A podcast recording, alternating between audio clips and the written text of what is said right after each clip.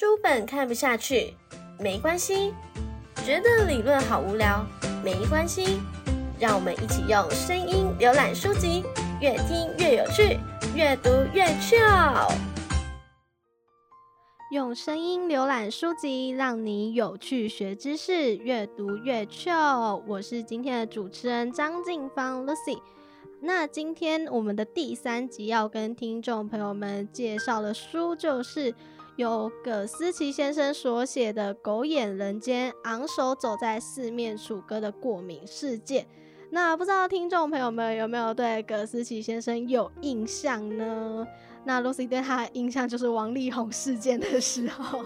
对，好，那先介绍一下葛思琪先生，他是台湾的第一狗仔。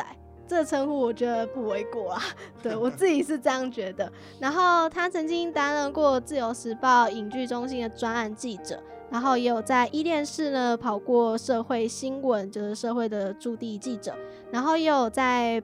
北京全民星探，然后台湾新闻的中心组长等等。那北京这一部分呢，可以到时候请就是葛思琪先生可以再多为我们多做介绍。然后现在他呢是就是自由摄影的工作者。好，那先说一下 Lucy 对于这一本书的看法，就是我那时候看完之后，我才想说。原来就是狗仔有我们很多不为人知的辛苦的一面，像我印象最深刻的就是双送婚礼那时候，您被打这件事情，我那时候想说，天啊，这种戏剧化的吗？对，然后再就是这本书也有提到不少，就是呃葛先生他接触到的艺人，那这中间的过程呢，听众朋友们也可以稍微去看一下，我觉得自己看起来是蛮有趣的。好，那接下来呢，我们就要请我们今天的来宾葛思琪先生来为我们打声招呼。Hello，各位同学，大家好。好，那葛思琪先生希望我们称呼您为小葛嘛，在节目上。嗯，Lucy，其实你不要叫我先生这两个字，因为先生听起来很老气啊。你可以叫我学长就好了，对。学长吗？好，那那我还是叫小葛。好，OK 的，没问题，没问题，亲和力有就好。OK，好，那再就是呃，要切入今天的主题之前，我想要先提一下周杰伦的歌，就是《四面楚歌》这一首歌曲。那这首歌就是周杰伦自己本身作词作曲，然后写给狗仔的。不知道大家可以去看一下他的 MV，他的 MV 就是有点像是那种零零七的那种追逐战，然后中间有搭配一些就是狗仔在拍摄的时候的相机的那种声音这样子。那大家也可以去看一下他的歌词，他就有说咬着苹果的狗，然后手里拿着长镜长镜头这样子。好，那首先想要问一下小葛，就是可以分享一下你认为的狗仔是什么了？那他跟记者又有什么不一样？其实大家都会误以为狗仔跟记者有有差异性哦，其实他们的同质性就是我们都是记者。那只是说，就是我常常用一句白话讲说，狗仔做的是记者不想做的事。蹲守这件事情，大家都会做蹲守。好，例如说今天呃演唱会，那记者通常就是六点的演唱会，可能四点多就要在那边准备。蹲守两个多小时，事后还有一些庆功宴，对不对？但是狗仔来讲的话，我们是除了蹲守以外，我们还多了一个，就叫跟拍。所以记者跟狗仔最大的差异就在于这个跟拍的过程。对，跟拍的过程就是调查的过程哦。那我会觉得说，呃，白话讲，狗仔来讲的话，应该就是人物的即时调查。好，就像我们常常看电影，不是会有一些纪实类的、呃纪录片类的。那其实狗仔就是这一这一方面的。而且你看到电影过去，他们拍摄是做好 setting 的，但你要知道，狗仔跟艺人是不做 setting 的。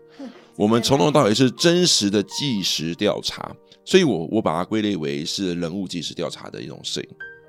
之前前两集我采访的是记者，然后其实他们也有提到，就是呃像是。记者跟狗仔其实本身没有到很大的落差，但是有时候其实这两者是相辅相成的。可能有时候线上的记者同时也需要就是你们的拍摄协助之类的。对，其实你讲到一个重点，就是拍摄这两个狗仔的价值不在于内容，狗仔的价值在于图像，也就是我们很直接讲的证据。对，那如果狗仔今天看到了，耳朵听到了，那其实线上记者都能做。对啊，那所以狗仔它最大最大的不一样的地方是，常常我把狗仔把它解释为像是，呃，应该这么说，我们是第二个视角，我们不是第三视角。一般的记者是第三视角的，谁听到他发生什么事情，后来做了什么事情，后来打电话问了一个对方，有个回应就能做这些报道。但狗仔不一样，狗仔来讲的话，我们的回应都是在最后过程中。我们就是把人物的目标当成是他在做第一件事情的时候，我们就会把自己当成是第二视角。我们看着他做这件事情，我们去了解他为什么要做这些事情，或是我们去调查他。在刑事上面的警察负面，我们叫做现行犯。你明白那个意思吗？现实啊，在刑事上面来讲，警方如果发现这两个人正在打架。有人报警，我来了。警察看到两个人已经都都已拉开，没得打架了。那不好意思，两个人做回笔录就喊送，两个要提高就喊送。但如果说今天是两个人正在打，或警方到场的时候还看到有一个人出手打他，那叫做现行。好，那记者跟狗仔他差异性在这个地方。我们狗仔看的就是现场，我们现场看到这些东西，把它记录下来，把它拍摄下来。那我们把这个东西取材之后，再做求证。是做这样的动作，我们先取材，再做求证。但一般的记者不一样哦，一般的记者他们就听到这件事情之后耳闻以后呢，他们去什么？找监视器，找这些内容，找这些呃街坊的一些采采访，哦，搞问呃就是问答。那有这些东西来做一些补助的时候，他只要尽善尽他的调查调查责任，他要做到事实的调查，询问过，他就可以出报道了。但狗仔不是这样的，狗仔从头到尾都是必须要有图像。我们的在我们的价值在于图像。我其实觉得还蛮厉害，因为你们其实要跟拍，然后跟拍同时你要保持就是那个影像的完美程度，我觉得不是很好办到哎。对，其实大众可能会误以为说狗仔所出来的画面都是呃，就是最最血血血淋淋、最真实的。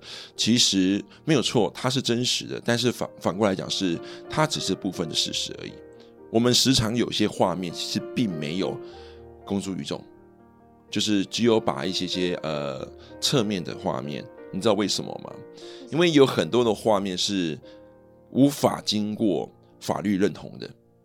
可以举个例子吗？举个例子吗？好，我例如说，如果今天我要拍摄到，我知道这两个人在公共场合完全不会做出一些让人呃觉得是有暧昧的事情，但是只要关了门。进了屋子，或者进了进了该处的大楼，就变得不一样了。但那个取材可能不是我们狗仔亲自拍摄，可能是呃摄影机的监控。所以就有名的案子就是王力宏。嗯，王力宏呃，今年在在在呃算起来应该十年了。十年前的案子，我们报道出来的时候。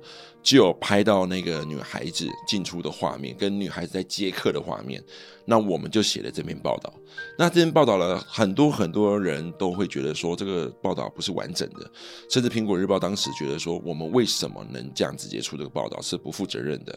第一个没有没有这么呃没有直接拍到女孩子进入大楼的行踪，还有也没有看到就是女孩子进入呃王力宏家的门，对不对？好，那些东西不是我们没有，我们有。只是当下真的在十年前不能公诸于世。他当时的形象给人家还是优质的偶像，对，非常非常优质的偶像。这第一点，第二点就是说，这个证据呢，当时呃提供这这种这种证据的人也还在当下工作，对，所以我们必须要保护消息来源。这第一点。而第二点是，这个东西在当下的时候，我们不能马上公诸于世。如果公诸于世的话，我们记者还有呃消息来源都会有法律上的问题。所以当时就压了，压了几年，总共压了从呃，好像二零一六年的时候压出来，我最后把这个监视器的画面在大陆给曝光。嗯，那大家还是不相信，为什么？因为一个是看到有头没有尾，一个是看到中间的一个监视器画面，但是不知道说前面发生什么事情。对，所以这件事情你得要把十年前跟后面四年拼凑在对拼凑在一起，所以大家才会了解。那一直到了就是。呃，二零二一年就是李静雷的雷神之锤，把所有的事情因为时间的历练，把它呈现出来真相，哦，真相就出来了。因为我就说了，事实跟真相不一定是符合的，你要明白，因为事实就很多很多的角度，但是真相会因为时间慢慢的浮现。那这个是很漂亮很漂亮的时机。大家都不知道说十年后原来他们会离婚，这么优质的偶像怎么会不知道中间会有这么 精彩的故事，对不对？这些瓜葛，那这些事情就被翻出来。所以我从头到尾都觉得说，李静蕾她的证据在哪里？就在狗狗仔的手中，也就是我们拍摄的过程。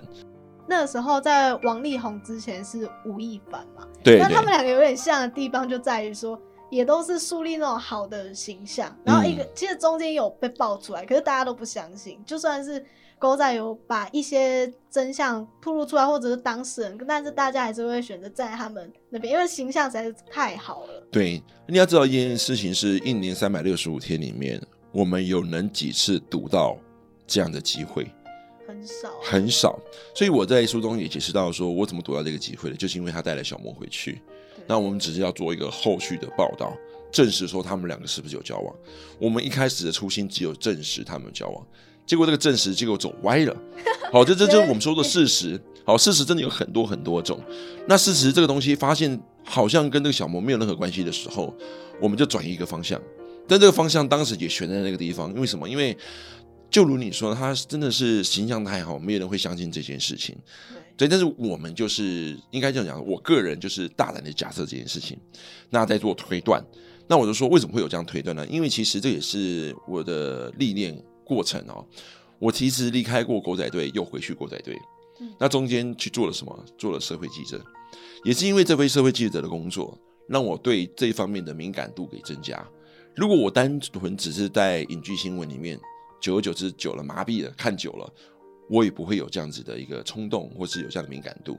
那就是因为有经过了社会记者的一个洗礼，所以我闻到一些迹象，发生一些事情，觉得不太合乎逻辑跟常理的时候，我会想往这个地方推算看看。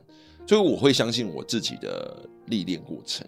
好，那永远都是假设，这些东西永远都是假设。真的要大胆假设。对，但是你假设完之后呢，你必须要实践的历练，做一个调查，哎，发现有这样的迹象的时候，我们就会慢慢慢慢的跟主管讲。那主管呢，当然他看到的东西，也就是只有片面的一些事实，对吧？片面事实，因为我们只拍到两次过而已，那真正拍到那个小姐也才拍得到一次，对不对？那这方面你要一个一个画面一次，你就要笃定的把这个 A 级的一个偶像打下来给打下来，你要把它射进落马，我觉得这中间落马的几率很低呀、好，那听众朋友们，如果对于这一部分就刚刚有提到王力宏事件的话，其实大家可以去看书，它就在书的最后面的部分，大家可以去看。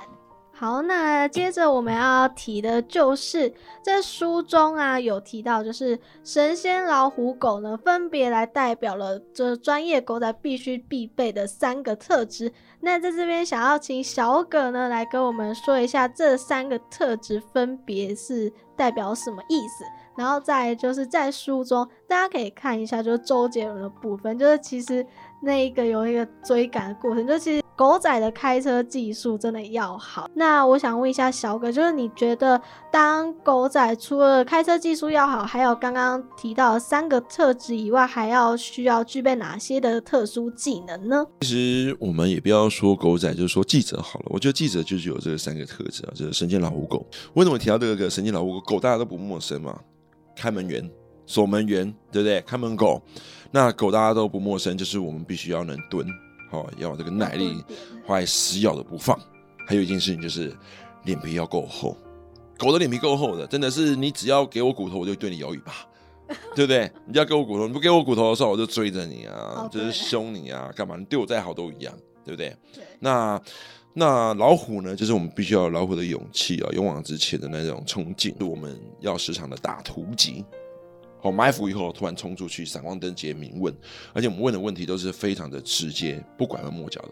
从前到现在，就是我们常常跟艺人最大的冲突，都是因为我们的问题很太犀利，他们没办法招架。因为拐弯抹角，怕艺人听不懂。对，所以我们对问事情来讲的话，你不能说我们犀利，我们就是直接到底有跟没有，我只需要你给我个答案，或是你就是笑而不答，完全没有反应跟笑而不答都是个答案。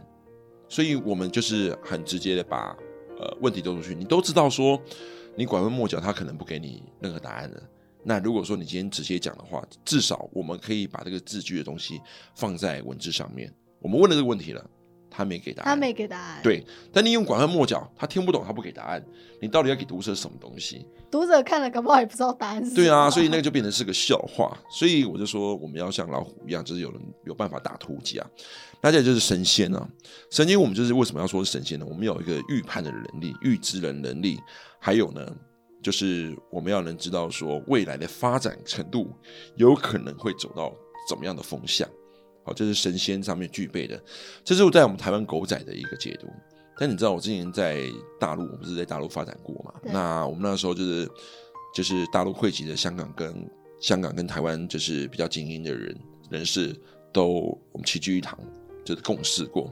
后来曾经我们就在泰国出差的时候，有一个狗仔突然讲说：“哦，你就是跟神经老虎狗一样。”我就听到我鸡皮疙瘩，因为这句话是我早在《自由时报》的一个庄主任。哦，张主任所说的这句话，我就把他的学习下来，这个精髓学习下来。后来那个时候，我听到这狗仔讲这句话的时候，我想说，哇，你怎么会讲出这样的话？我蛮意外的。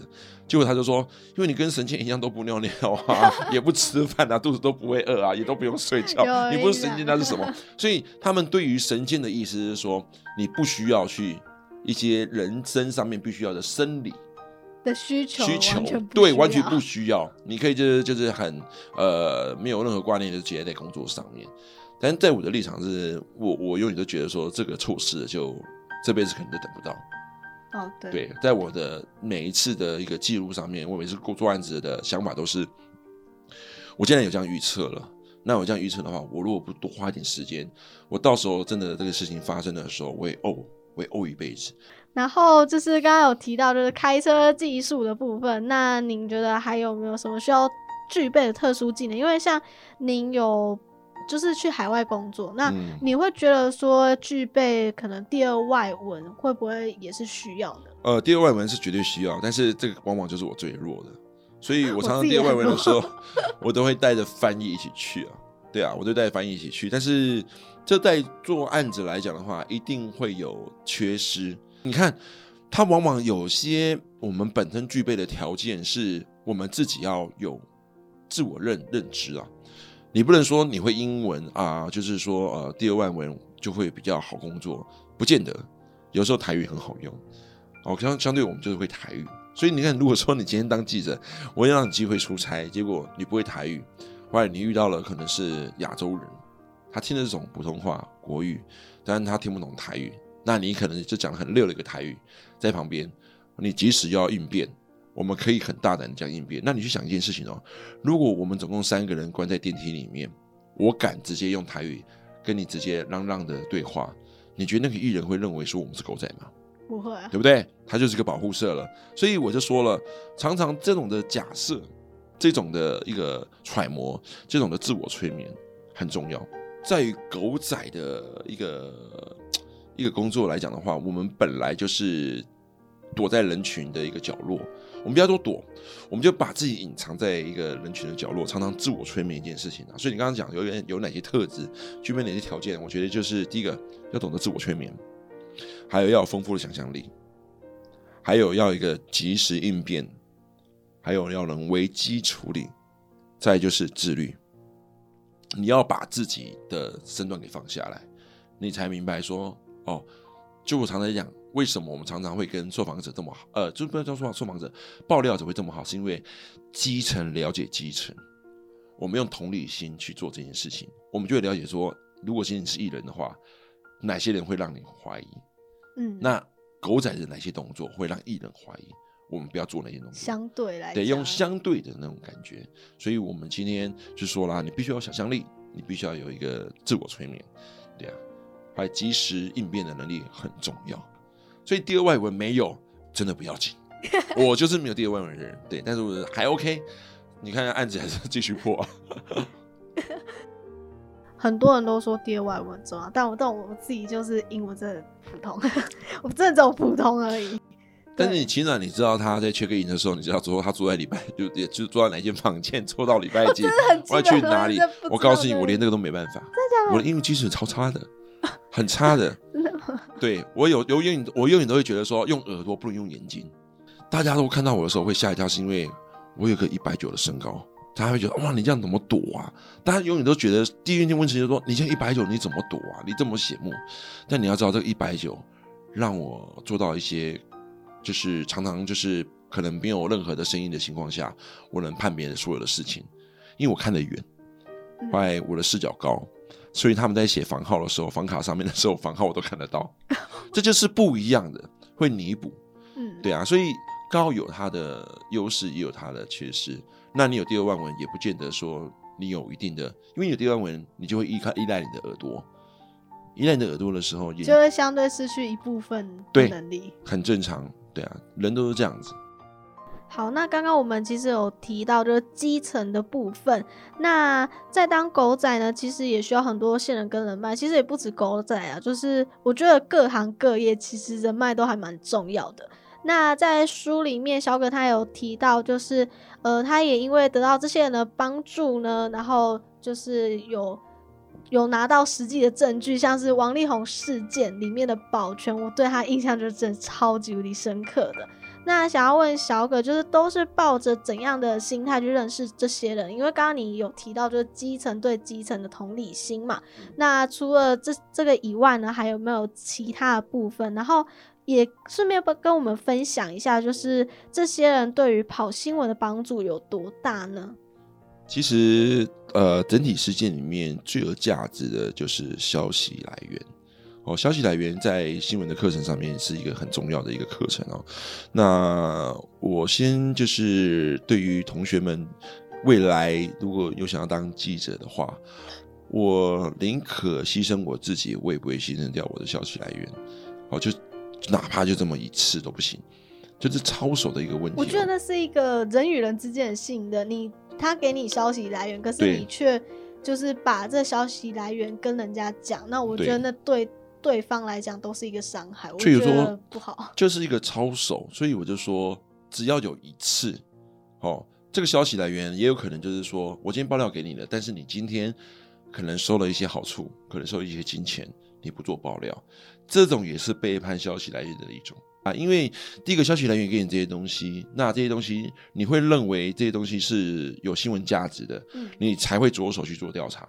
对，但做调查的过程中，到结论你要出报道的时候，你因为对方给你一些好处、利益上的金钱、金钱利益上面的背叛，对，那肯定是一种背叛。那你对于这样的消息来源？你对于那个那个跟你交流的人，你要怎么去给他一个交代？这是一个很重要的一件事情他想要把真相呈现出来，可是你却因为外力的因素，然后把这个真相给掩藏起来。我不敢说我每次消息来源人家给我的百分之百的东西，但是我只要能做到百分之五十六十，我都会跟对方讲说，我的所能就是百十百分之五十跟六十，因为我完全偏妥你的话，那等于我就是你的刽子手。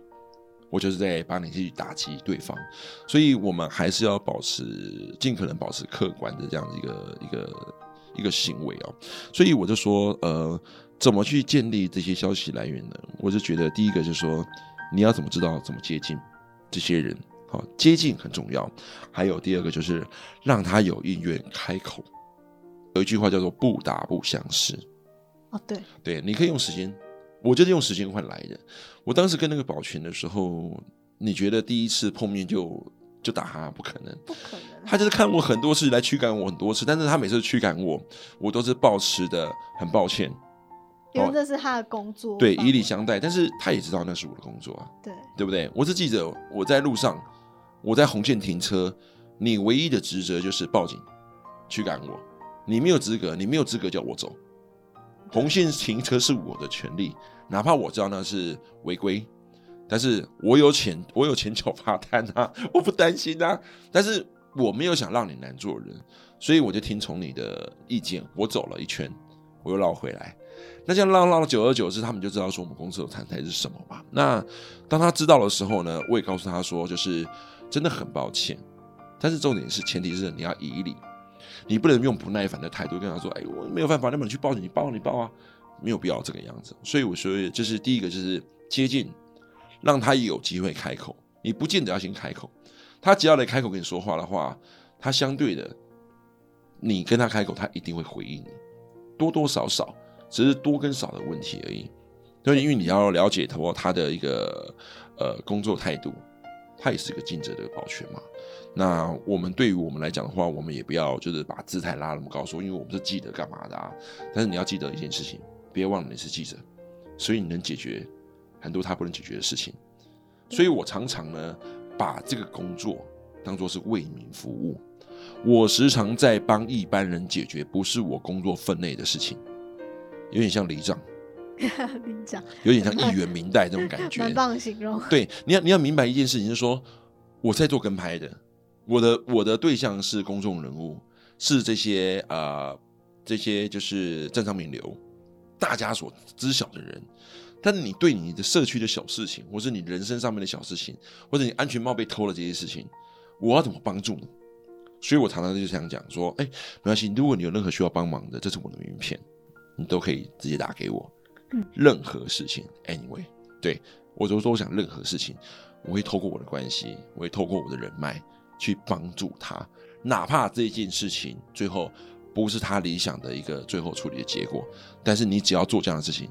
有人做了一个回复，或是有第三方人打电话给他说：“哦，因为你葛世奇后来他就是知道这件事情了，他关注了这件事情了，他都会有感受的。他至少可以感受到你有努力帮他做这件事。对，那这个信任的建立就开始了，就是说哦，我今天不是跟你打哈，就是说只有你给我东西的话，我不给你，要一来一往了，要一来一往。所以我就说，当记者最简单，别说当记者，当狗仔，你就要以为人为民服务的一种态度。”一定要这样子，那就像是如果今天餐厅你跟他讲说，你给他递张名片，不好意思，我是做这一行的。那如果说今天餐厅有艺人来用餐的话，你可不可以就是给我个讯息电话？你不用告诉我说发生什么事情哦，就通知我们下，或者告诉我说，哎，很久没有来了，打个暗暗号来看看。你可以不讲名字，不告诉我说餐厅有谁，你跟我说，哎，来吃个饭吧，我就知道，我就来，就会知道。但你要明白哦，当如果今天我给你这个案子，你再怎么忙。你都得放下身边的工作，你就得要，你就得到，哪怕他耍你，你都得到。你只要一到了，他认定你，他能叫得说你，他能叫得动你，不是叫说，他能叫得动你。你之后要案子，你要你要有这些消息来源，你要有这些呃，就是知名餐厅、艺人爱去的餐厅的这些线索，以后就跟着你了。你要知道，我我曾经在书上讲说，这全台湾各大的电影院，我都有人。这不是，这这个不是 假的，真的。所以哪怕你一人，呃，去 VIP 包场，还是会知道。哦，你越包场，我越有线索，对，越明确。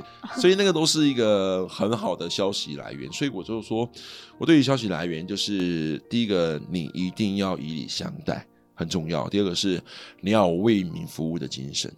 好，当记者就是必须这个样子。尤其是这件事情是谁教我的？社会记者教我的。哦，社会记者是大大小小事情都得管，什么什么事情都跟社会记者有关系。对，这社会线的确是这样子。对，所以常常呃，毕业的菜鸟啊，或是今天对于记者行业有任何想要投入进去的一个新新人菜鸟，社会记者是你们的基础，哇，也是让你们养成记者素养。当然。走歪的还是很多啦，因为毕竟社会记者这条线里面太复杂了，那复杂到说，呃，除了一些金钱啊，还有礼数啊，你知道那个礼数啊，很难让你想象，逢都是逢年过节啊，或是说他们自己的财团里边的一个，我们都讲社会记者常常遇到什么，就是那个殡葬业。殡葬业，哦，社会记者觉得殡葬业是脱离不了关系的，所有第一线线索都在那边。因为殡葬业你不冲现场，殡葬业也会冲现场。而且殡葬业是能直接到现场，案发第一现场第一条线里面。为什么他收尸？他要收尸，他要处理后续。他有所有的线索。你记者，你顶多只能在第二条线封锁线，有时候会封锁线，会封锁线总有三条线。最外层那条线是一般民众，没有人可以进来。嗯，第二条线是给记者。第三条呃，第一条线就是给呃稽查的相关人士，跟是消防人员啊、警方进去的，记者是不能进去的。嗯，那还有谁可以进去？就是处理后事的殡葬业。所以那个人脉是绝对绝对在社会记者里面不可或缺的。哪怕你没有殡葬业的当事人的人脉，你也要殡葬业的老板的人脉。你有老板，那你就吃遍天下了。老板只要一通电话，怎么都问得到什。么都可以啊。对啊，因为殡葬业者人员对于老板不会有防守的行为，对，老板问你事情，你绝对会回应啊。是是是是。所以那个有些的场合认识这些人很重要，所以我慢慢的也透露说，哦，我们的消息来源其实不外乎就是这样子的人。挺特别的。但是这个事情哦，在在警察的地方就反过来，警察你不用去认识所长那些东西，你要认识什么？你要认识基层。我就说，只有基层了解基层，这就是公务人员非跟非公务人员最大的差异。反过来，因为所长他是一个长官，他是一个管理者，管理者所控制的一些呃消息来源，跟怎么能讲，怎么不能讲，跟他管理上面有很大很大的关系。但基层不是，基层就一直不断的做事，他没有做到管理，所以你认知基层的第一线是最快的，谁去处理这件事情，他最明了。你明白那个意思吗？对啊。嗯但是如果说今天是所长的话，那就不一样，所长很多事情不会跟你讲的。他会有所保留啦。总保留可多了，对啊，甚至甚至说谎骗你的一大堆呀、对啊，这种事情我遇到可多了，所以现在很多的社会记者还一天到晚去跑分局干嘛的啊？那些都是让你好做事，我也好做，这这这玩人情债而已，我不喜欢，所以我一直都是关注基层。我在跑社会记者的时候，我会跟基层一起出去巡逻，两台机车，后面那台就是我的机车。我常常就是上班时间已经预死了，我常常陪同他们。有时候冬天他们可能在路上呃拦检，我会去买咖啡；夏天的时候，我会去买一颗西瓜，顺便买一个枣子，当场在派出所切给他们吃。我很多线索，我不花钱，但是我用一颗西瓜换到所有的线索，换到所有基层的信任。我觉得这是一个我在跑社会记者社会记者的时候，跟大家比较不一样的地方。我觉得人情世故很重要，很多人都是往往都是为了要追求特定的东西，但是忽略掉人情世故这一部分。对，没错。所以我刚刚讲，就有基层了解基层，这个是在警方面。那如果说在葬仪社的话，你去认识老板会比较快。OK，了解。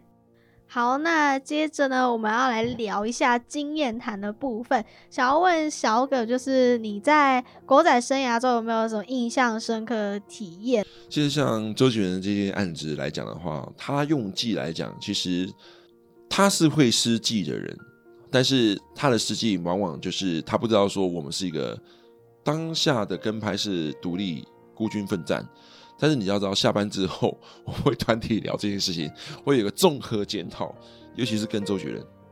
我会跟你讲很特别哦，我们跟所有的案子到现在啊，就我跟周杰伦在这两天内，就是今天跟今天晚上，或是明天一大早，所有的狗仔会把这件事情丢出来讲。哎，昨天就跟周杰伦怎么掉了，又怎么掉了，后来怎么不见的啊？他又施什么计？所以大家大家没有遇过他的人，最后都听过这些事情以后，就大概知道说啊，原来他也就是三两个戏码而已。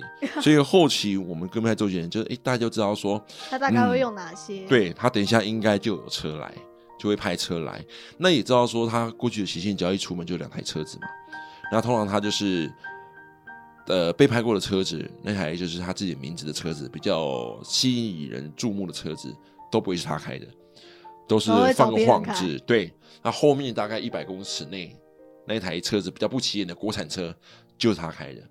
哦，他他就是常常有这样子的作为。那我跟他交手了非常非常多次哦。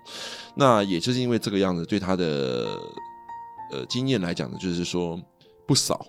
所以飙车嘛，我跟他其实也很少在飙车啦，都是因为跟他来讲的话，其实也不用躲了，因为周显人最厉害的地方就是他的鼻子，他闻狗仔的那种气味是非常非常准的哦。他很灵敏哎、应该讲说那个灵敏度是他随时认为都有狗仔，所以我们随时都在被发现的状态。嗯，你明白那个意思吗？就今天今天你就算没跟拍他，他也是觉得有狗仔在旁对边，，所以他从头到尾在外面就是这样的防守。那你他都在防守了，那你还去做一些无谓的动作，你只是遗失掉你的新闻只是少，了一个机会了。对，就是更少一个机会。所以跟他的话，我们就是大胆的跟，咬住他比较重要。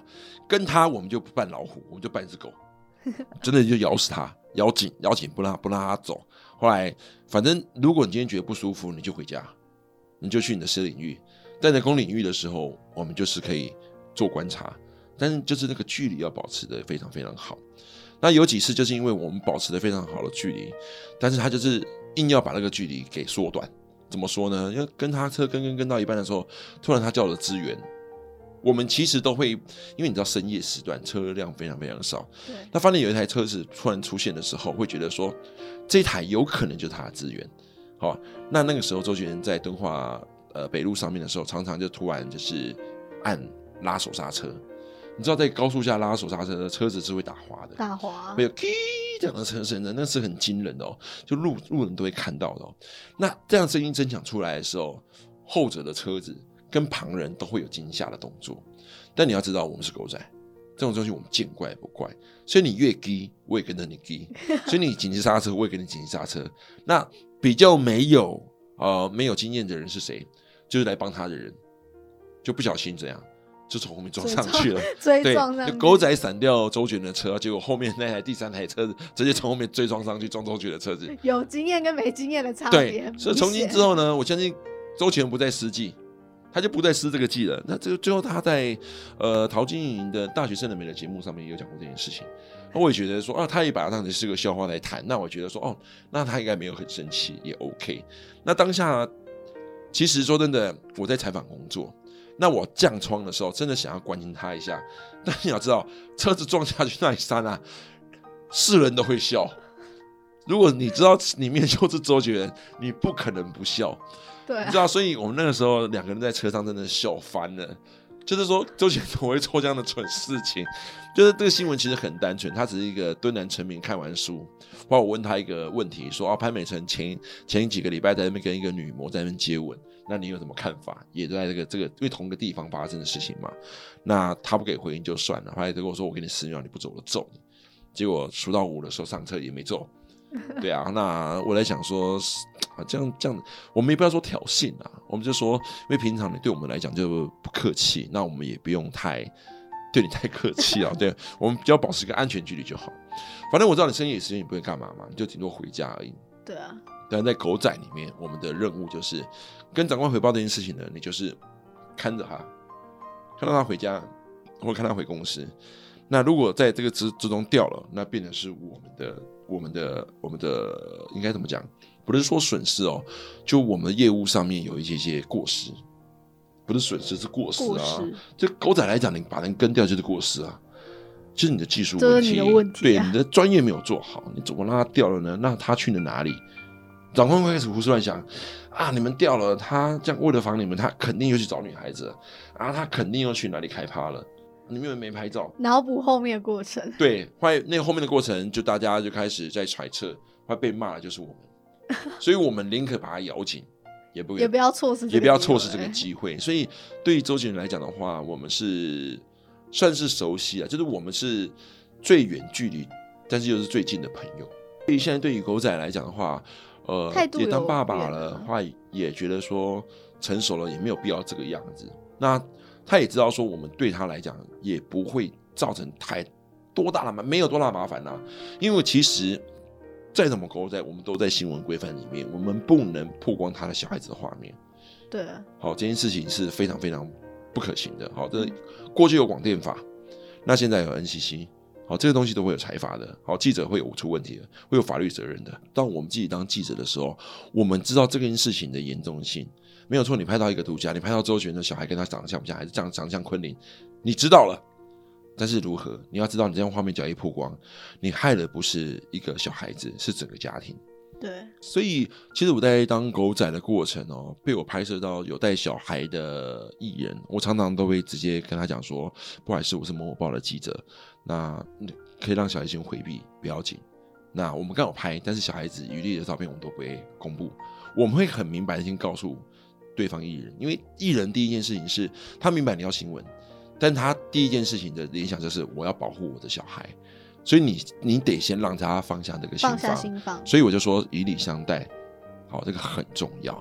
如果你今天是今天先闪下去，闪光灯啪下去，问他问题，我跟你讲，那只是讨打而已，那就是讨打都。会被骂，对所以。所以说，你说记者有的时候，不要说记者，狗仔被打，这件事情会发生，时常发生。为什么？因为我们这一行就是有菜鸟，我们这一行就是有人没有见过这件世面，我们这一行就是有些人没有思考的这么的周全，所以很多很多的事情都是在做学习啊。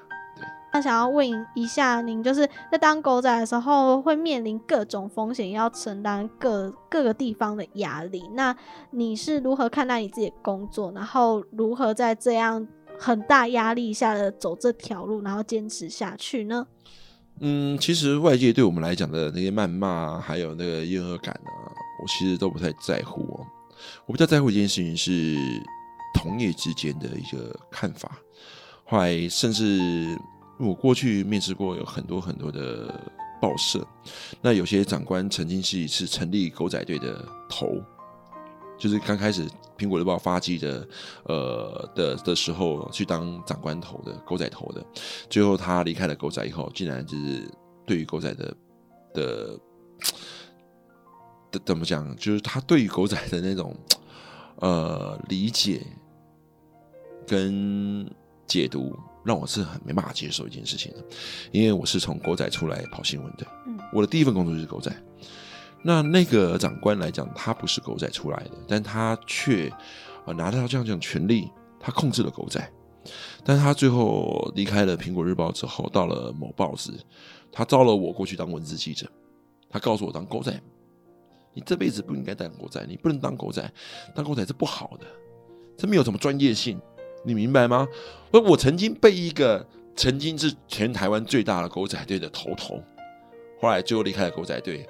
快招了狗仔队的人去当文字记者，讲出这样的话，我是非常非常十分不能接受的。嗯，因为你根本身没有身在处境，你都是看到，你都是听到，你都是拿到记者狗仔回来的东西去把它炒一盘大菜，没有深刻体会。对，你都把它这样端出来，所以你根本没有资格讲这样的话。所以有很多的很多的同业，表面上跟你很好，但私下其实就是挖你的新闻。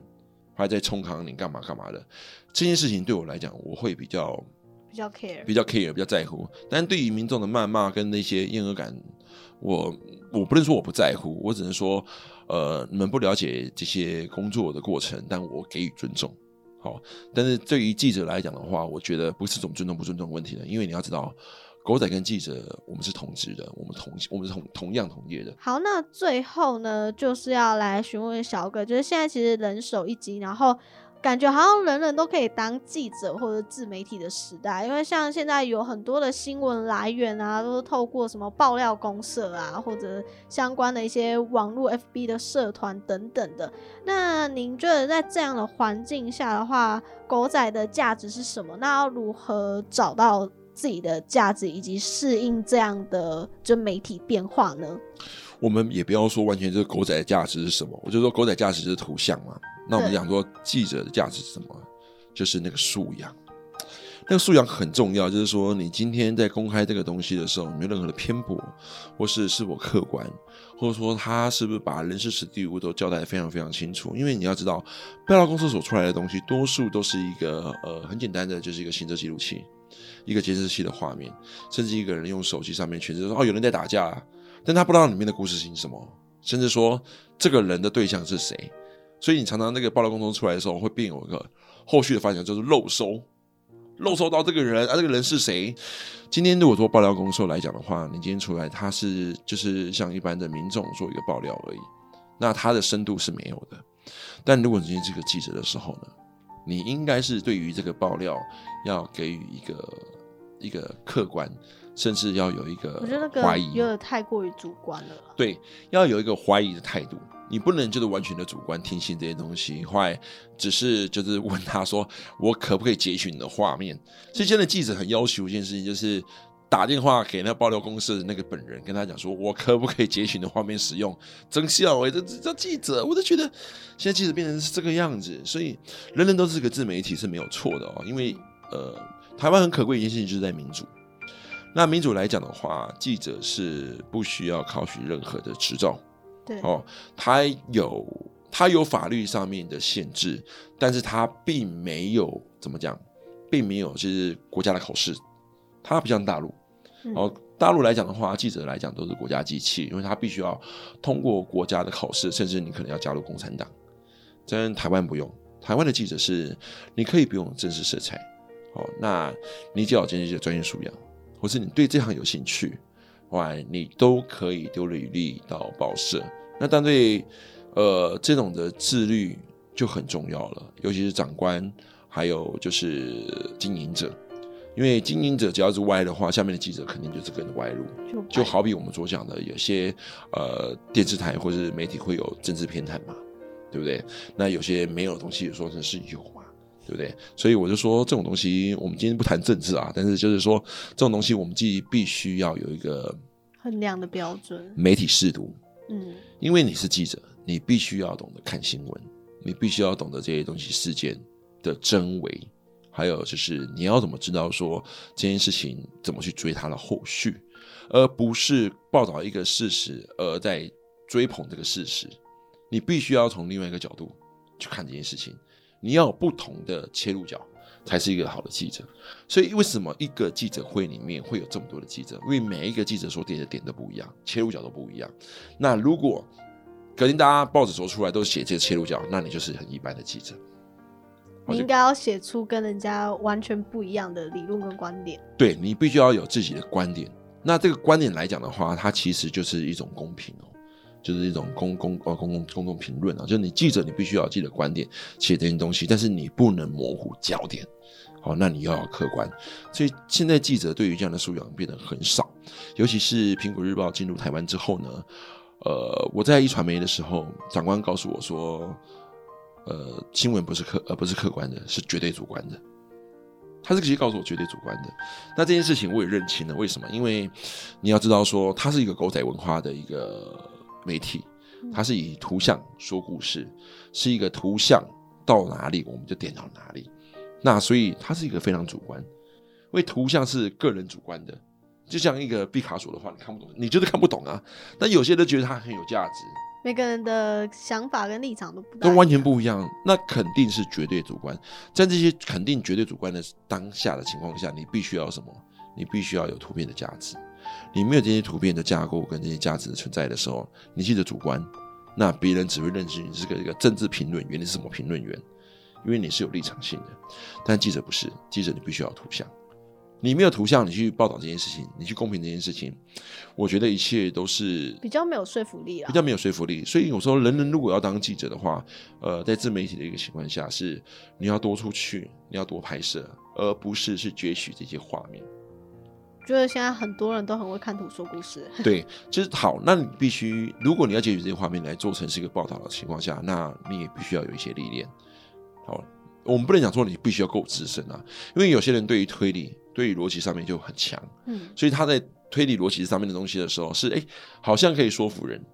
好，推理推理跟逻辑在在在报道过程，它叫这个过程，在报道它叫这个过程。真相是什么？真相就是那个形容跟答案嘛，嗯，对不对？他怎么去报道这东西来说服你，让你认定为这个为真相？那在记者来讲的话，你是要把这个过程事实的过程越靠近真相。这是你的职责，你没有办法给绝对真相。在我们的过程，在报道的过程里面，都是当下才刚发生的一两个小时，它有及时性，哦，它有一个新闻价值的存在，所以我们没有办法，就是说今天这个报道，我要给他拖了十年，像王力宏的东西，拖了十年以后才做一个证明，才做一个真相证明。你就只有做这件事情，它不是个事实，它是个真相。好，但是在报道的过程里面，我们只能做这个真相。为什么？因为没有人看到这件事情。没有人当场直接看到这些，没有人认知到这件事情，结果谁出来背书了？他老婆出来背书了这件事情，这件事情就变成是个真相。对对啊，所以很多事情，很多的报道，它是必须要受过时间的一个呃证明，而不是当下就是直接告诉大家这个就是真相。如果他直接告诉你这个是真相的话，那个也不是个好记者，因为好的记者是要能耐得住这些过程。那经得起时间的考验以及后面的后续追查。对。对，时间考验非常重要。好，那最后想要请小葛来，呃，对听众朋友们说一些就是建议的话，或者是想要从事记者行业的部分。嗯，我觉得记者行业呢没有错，它是一份工作，就像警察一样。警察呢出去也是要挡子弹，也是要为民服务，也是要就是去打击犯罪。那记者也是一样，你需要去揭露这些就是不为人知的秘密。跟这些假面具，给大家接近真相的报道。好，我们不要说给给予真相，因为没有绝对的真相，但你要给予就是接近真相的报道。那在这个过程中呢，我们也是人，我们也必须要生活。对于呃社会上面的所有的利益啊、钱财啊这些东西，如果你能把它放下，我觉得你就可以是一名好记者。当，如果说你没有办法放下这一切的时候，你要做任何的手段或是报道的时候，它往往就是你很大强大的一个阻尼墙在你的前方。所以，我觉得报道来讲，你是一名记者，你不要怕犯错，真的不要怕犯错，你只要经营过于查证，这些都是很好很好的历练。所以我希望说，就是未来的学弟妹，你们希望呃能踏进这个行业。大家不要对于狗仔会有一个负面的贬低哦，我们都是在工作，我们是一名记者。那对于狗仔来讲的话，也不用刻意就是说啊，他就是偶像干嘛的。其实我们都是在做我们该做的事情而已。节目的最后，在这边跟听众朋友们说一下，我们节目的播出时间以及播出管道。月球是两周一更，播出时间是星期六的早上九点到十点。在大士林地区，可以透过调频 FM 八八点三，以及线上搜寻“名传之声”线上收听。下周同一时间也会进行重播。那如果喜欢用手机聆听 Podcast 的听众朋友们，也可以在 Apple Podcast 还有商安 Podcast 上面搜寻“行动代号八八三”，就可以找到月球进行收听。同样也是在星期六的早上九点正式上架。同一时间，《明报》MOL 脸书粉专也会放上来宾的宣传影片。IG 的《明报》粉专则有举办抽奖活动，听众朋友们也可以去参加活动，就有机会获得作者的亲签书籍哦。好，那谢谢小葛今天来当我们的来宾。好，那第三集呢，Lucy 要介绍的是《狗眼人间》昂所走在四面楚歌的过敏世界。那很推荐听众朋友们一定要来看这本书。然后最后也很谢谢小葛来答应我们来采访。那以上呢是今天的月球，我是 DJ Lucy，我们下次再会。谢谢，拜拜。